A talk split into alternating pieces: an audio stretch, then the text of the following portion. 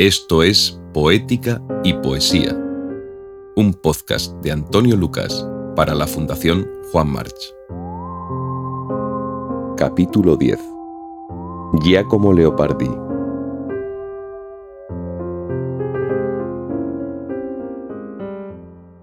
La existencia de Giacomo Leopardi es triste, tristísima, como dijo Carmen de Burgos. Lo es desde el nacimiento mismo, durante la infancia entera y por toda la escasa vida de adulto que pudo tener. Nace en 1798 en el palacio familiar de Recanati, en la costa adriática, y ya pronto se revela como un ser frágil, aquejado de la enfermedad de Pot, que le deformó la espalda en la adolescencia con dos jorobas y le provocó, entre otras afecciones, un severo raquitismo. Medía, además, menos de metro y medio. Es un muchacho silencioso, melancólico, sometido al asedio de una educación marcada por el fanatismo religioso de sus padres y por una concepción del mundo dominada por los modales de antiguo régimen que regían las normas de su casa.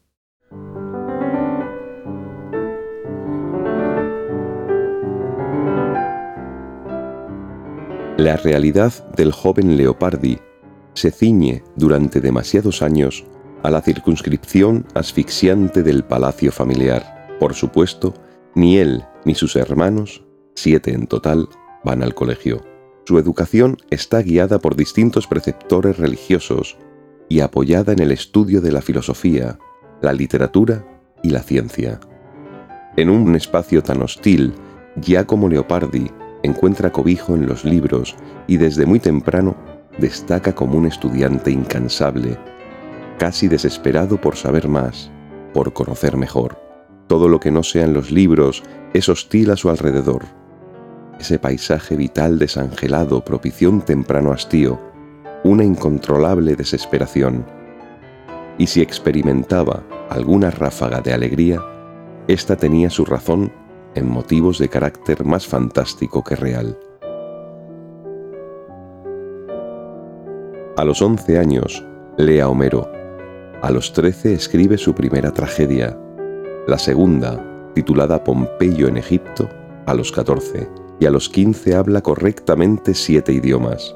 Sus preceptores le preparan para el sacerdocio y en 1810 recibe la tonsura de manos del obispo Bellini. Pero en ese tiempo se cruzan en su camino los enciclopedistas franceses y aquel destino de iglesia o monasterio salta provocando en él una incredulidad que lo acercó al ateísmo. Escogió, decía, no perder el tiempo con palabras escondidas, en sueños místicos y elevaciones maravillosas. Poco después de aquella renuncia, a los 19 años, comienza a escribir El Cibaldone dei Pensieri, un libro de apuntes, un diario de su alma y de su vida, que será una de sus obsesiones intelectuales hasta el final. En estas páginas reúne, con voluntad fragmentaria, un pensamiento de acción levantado desde el dolor, desde la ira, ante la imposibilidad de confeccionar su camino, por la amenaza de habitar como solo se puede habitar un mismo lugar durante toda una vida, que es con fatalidad. Leopardi vivía encerrado, pero por dentro le movía una explosión de emociones, de ideas, de pasiones, de amores imaginados. A los 20 años arranca con los primeros poemas. Este momento inaugural de su vocación poética coincide con su primera salida del palacio de sus padres, para la que necesita un permiso paterno. Hasta esa edad, Leopardi nunca había andado solo por las calles de Recanati. Se consume en un hastío absoluto y está apremiado por la necesidad de huir lejos de la cárcel que es su casa. Dolorido, aquejado de cegueras momentáneas, asfixiado por el ambiente familiar, hipersensible y neurasténico, asume la vida como una condena. Pero Leopardi es, sobre todas las cosas, más allá de la irremediable infelicidad, del pesimismo, un ser dotado de una poderosa sensibilidad, incluso de una grandeza que se sobrepone heroicamente a la desventura. Cada vez está más atraído por la fuga y por el hambre de conocer, lo explica el profesor José Muñoz Millanes. Leopardi, para quien lo leemos, más de ser un pensador o de un gran poeta, es una presencia familiar y amiga, un genio benigno y fraternal. Es una, además, además que es una persona que despierta una compasión por esta vida siempre en lucha contra la adversidad.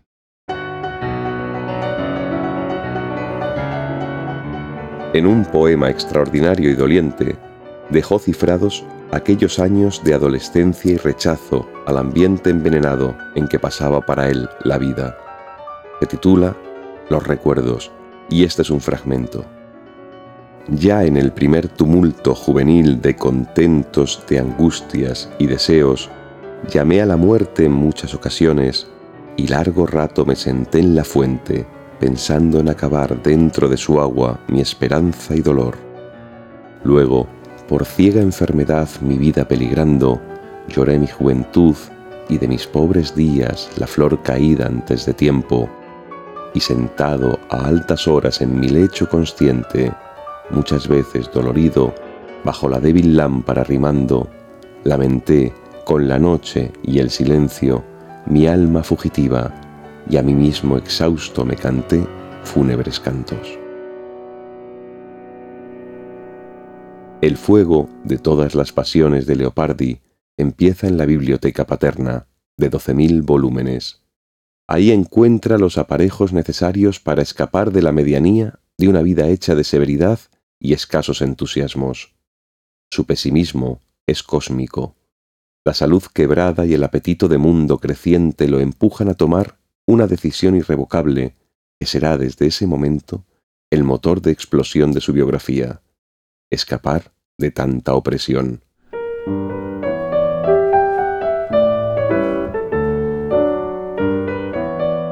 La primera tentativa, con destino Milán, queda frustrada en 1820. Debe esperar dos años más para dejar atrás Recanati y viajar a Roma.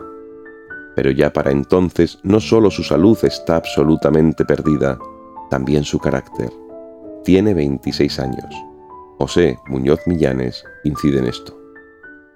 Leopardi vivió en una torre romántica, en una ruina lúgubre, desolada, pero a través de los barrotes de su cárcel vio la misma tierra clásica y el cielo del Olimpo que había sido visible a Homero, Píndaro y Sófocles. Bueno, entonces eh, Leopardi se asfixia, quiere salir de, de Recanati y, a escondidas de su padre, eh, em, pide un pasaporte. Entonces, como Italia no estaba unida, había que pedir pasaporte y quiere ir a Milán con esta gente, no con estos eruditos que lo admiran.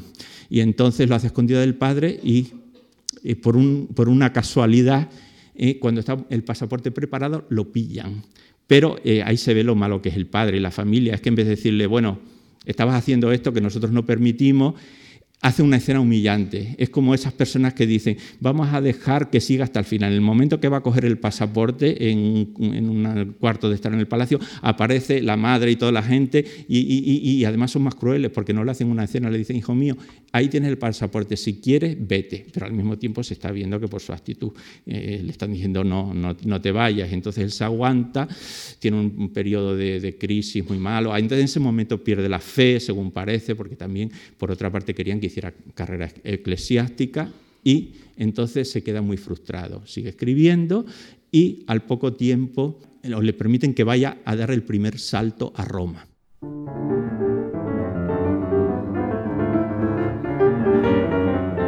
El viaje no suaviza su introspección obligatoria. No conoce más placer estético que la escritura y la lectura, pero más como salvoconducto para huir de su realidad que como gozo. Su obra es un viaje al dolor, como deja claro en tantos de sus poemas y en numerosas anotaciones del Cibaldone. También en las cartas que escribe a sus amigos filólogos de Milán, de Florencia, de la misma Roma en que ahora está, alojado en casa de su tío, Carlo Antici. Un hombre mundano que le anima a salir, a relacionarse, a disfrutar, algo que ya queda demasiado lejos de las posibilidades físicas y emocionales del joven y malogrado poeta. En unos versos de sus últimos años dice, Mi corazón tan solo me placía y de un perenne razonar esclavo espiaba el dolor que lo embargaba.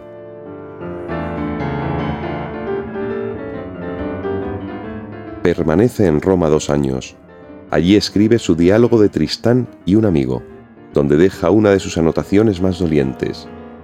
Hoy no envidio ya ni a los necios ni a los sabios, ni a los grandes, ni a los pequeños, ni a los débiles, ni a los poderosos.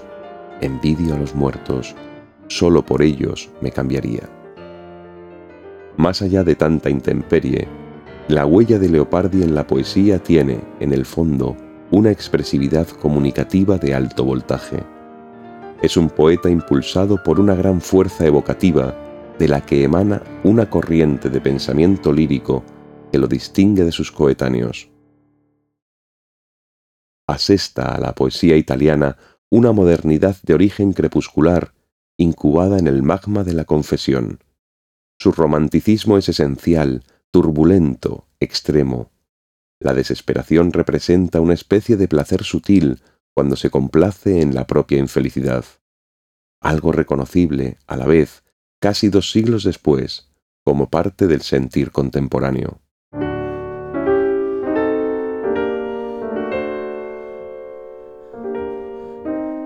En 1825 da por cerrada su etapa romana y viaja a Bolonia. Ha publicado ya su primer libro de poemas, Canzoni, donde se presenta como un poeta de corte moral. En Bolonia busca una nueva aventura en su carrera de desarraigos, aunque solo pasa aquí unos meses. Su situación económica es cada vez más desportillada Sobrevive por los pequeños encargos editoriales de algunos amigos impresores y libreros. Sigue traduciendo, da clases, sufre, las dolencias aumentan. Resulta difícil imaginar tanta avería en un solo cuerpo. La felicidad o infelicidad no se mide desde el exterior, sino desde dentro, escribe. Está mal pagado y además lo que sucede es que va a tener que depender de su familia. O sea, que cuando a los 39 años muera en Nápoles, va a tener que recibir un giro de su tío y una carta del padre mandándole dinero. En, Florencia, por ejemplo, una serie de amigos, sin que él lo sepa, hacen una suscripción para mantenerlo y, se lo ocultan. Dicen que, va a hacer una edición de la primera edición completa que sale de los cantos, de las poesías. O sea que siempre él no va a tener nunca una autonomía financiera en toda su vida. Y en Bolonia va a tener que dar unas clases eh, de griego y de latín, simplemente clases particulares para mantenerse. Va a estar siempre muy mal. Bueno, entonces entonces, eh, va a hacer estos trabajos a, Milán y no le gusta nada la ciudad. En fin, hay unas impresiones, pero no vale la pena hablar mucho de ella, no, no la trae especialmente, y sin embargo queda prendado de Bolonia. En Bolonia le dice eh, a Estela que, bueno, que puede trabajar allí y que le pague y que él vive en Bolonia. Bolonia y Florencia, y ni siquiera Florencia, Bolonia y Pisa son las ciudades que a él le entusiasman, eh, las únicas que habla bien incondicionalmente. Bolonia, decía Stendhal en aquella época, que era el cuartel general de la música en Italia.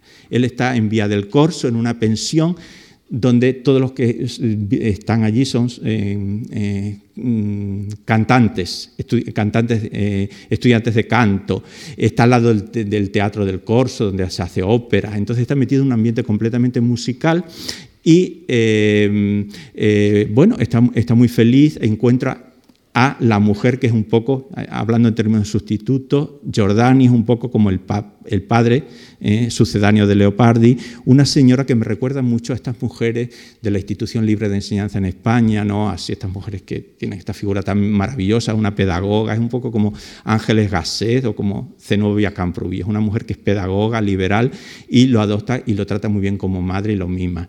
Eh, y se llama Antonieta Tomasini. Entonces, eh, lo miman mucho, le, sacan de excursiones a Parma, a ver la, tumba de, de, Dante en Rávena, etc.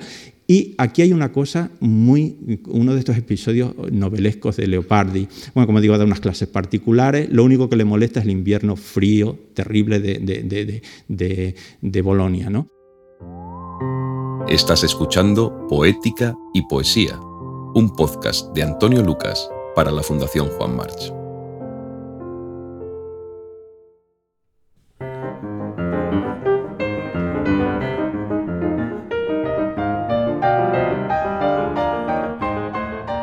Leopardi trabaja en sus poemas sin cesar y cambia de ciudad una vez más. Esta vez Milán, donde su infelicidad de serie se agrava al paso que empeora su desbaratada salud. Este año es fructífero en poemas, en diálogos, en entradas del Cibaldone. Leopardi escribe contra todo y en todas direcciones. Política, periodismo, donde renuncia a la invitación a colaborar en varios periódicos. También la burocracia está entre sus desagrados, igual que la moda. Y da cuenta de emociones, de impresiones, de viajes.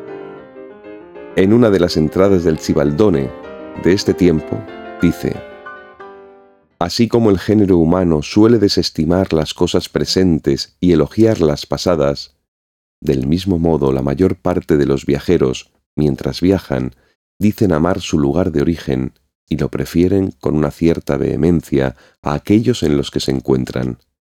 De regreso a su tierra natal, con la misma vehemencia, la subordinan frente a todos los otros sitios donde han estado.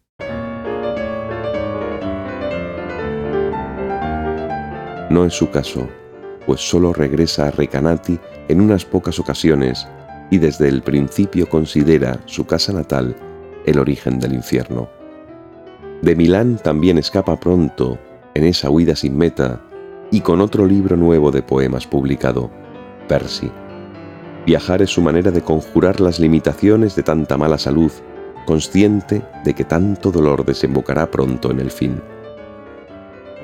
Marcha a Florencia. Su nombre ya figura entre los poetas más destacados de Italia, pero no por eso la vida le es más noble, ni más buena, ni más sagrada.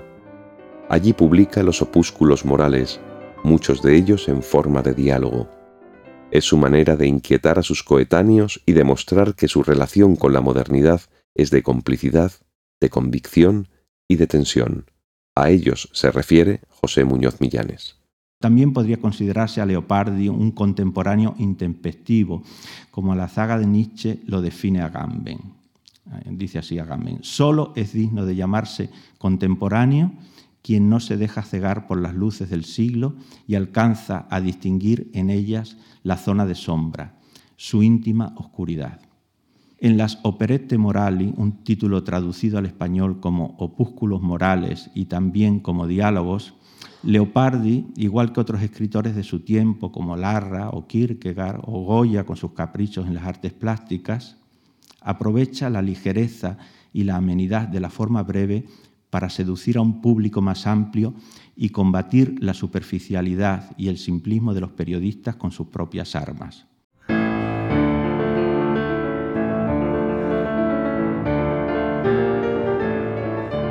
Entre sus distintos frentes de escritura, Leopardi continúa con los poemas que darán cuerpo a los cantos, el testimonio principal de su obra poética. En Florencia conoce a quien será su mejor cómplice, Antonio Ranieri, también su primer biógrafo y el encargado de ordenar su obra. Con él viaja de nuevo a Roma y regresa, también junto a él, a Florencia. En 1828 renuncia a una cátedra en la Universidad de Bonn y acumula nuevos amores imposibles, pues su experiencia sentimental es también eminentemente interior. En 1831 publica los primeros 23 cantos, que lo confirman ya como uno de los faros de la poesía italiana. En Florencia conoce en 1832 a Fanny Targioni, la mujer de un conocido médico de la ciudad. Ella, sin embargo, desea a Antonio Ranieri, el inseparable de Leopardi.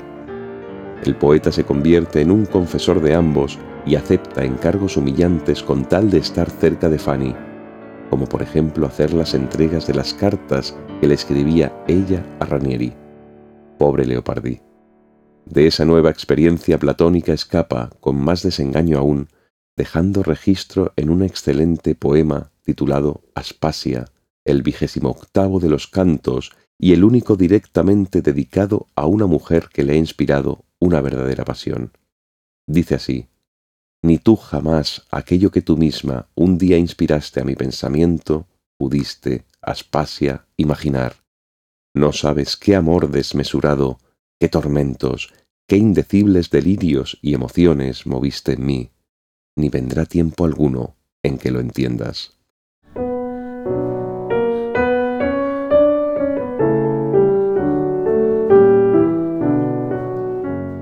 La última mudanza de Leopardi fue a Nápoles. Llegó a la ciudad en 1833. En los últimos siete años de vida no tiene relación con su familia. Ha roto con casi todo. Solo mantiene en alto el fuego de su pasión por los libros, por el pensamiento, pero también parece que el desencanto colisiona con su viejo entusiasmo por la poesía. Poco antes de morir, en una carta enviada a un joven admirador francés, confiesa, No, yo no soy poeta. Yo quise ser poeta, pero no pude serlo. Mis versos son apenas preludios. Leopardi vive en la radical desproporción entre su ambición emocional y la escasez de su experiencia, de su biografía, de su capacidad para saciar los deseos. Este último tramo de su existencia napolitana logra ir amortiguando el rechazo que le provocan sus propios complejos. Sale, ahora sí, con cierta asiduidad a la calle, no teme lo desconocido, camina por Nápoles solo, como no era habitual en él. Se sienta en el fondo oscuro de un café, donde pasa las horas entre lecturas y helados que come compulsivamente. Este es uno de sus caprichos. Baja algunas veces hasta los muelles napolitanos y disfruta de la jácara portuaria. Es como si fuese consciente de que el tiempo acaba y quisiese redimir tantos años de encierro, de inseguridad, de tedio. Leopardi no se beneficia del heroísmo de la acción imposible contra la adversidad. Y como dice Paul Celan, ¿quién dará testimonio del testigo? En cambio, somos nosotros, sus lectores, quienes reconocemos en él un heroísmo distinto, al admirar la generosidad con la que en medio del dolor testimonia amargamente con una pureza extraordinaria, con una altísima belleza, igual que el pájaro canta en medio de su soledad, o la retama nos regala su color y su perfume en medio del desierto de lava.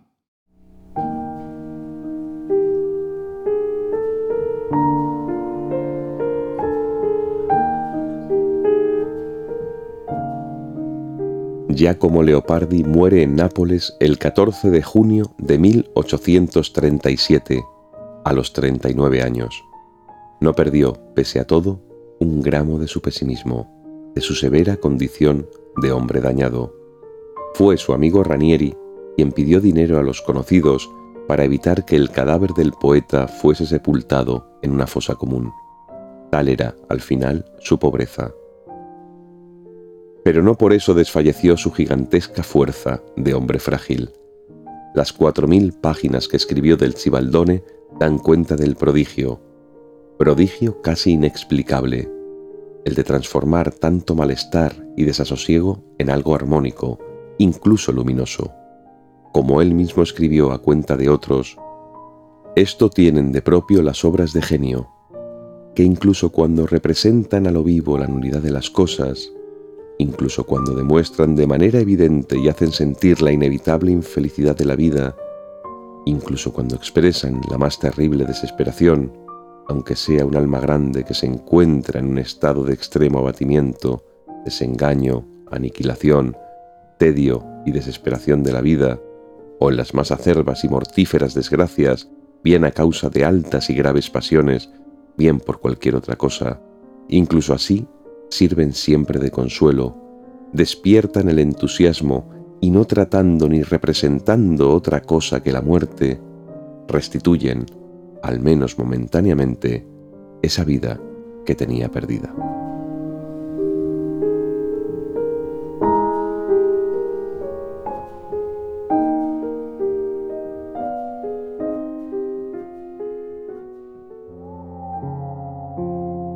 Esto ha sido Poética y Poesía, un podcast de Antonio Lucas para la Fundación Juan March.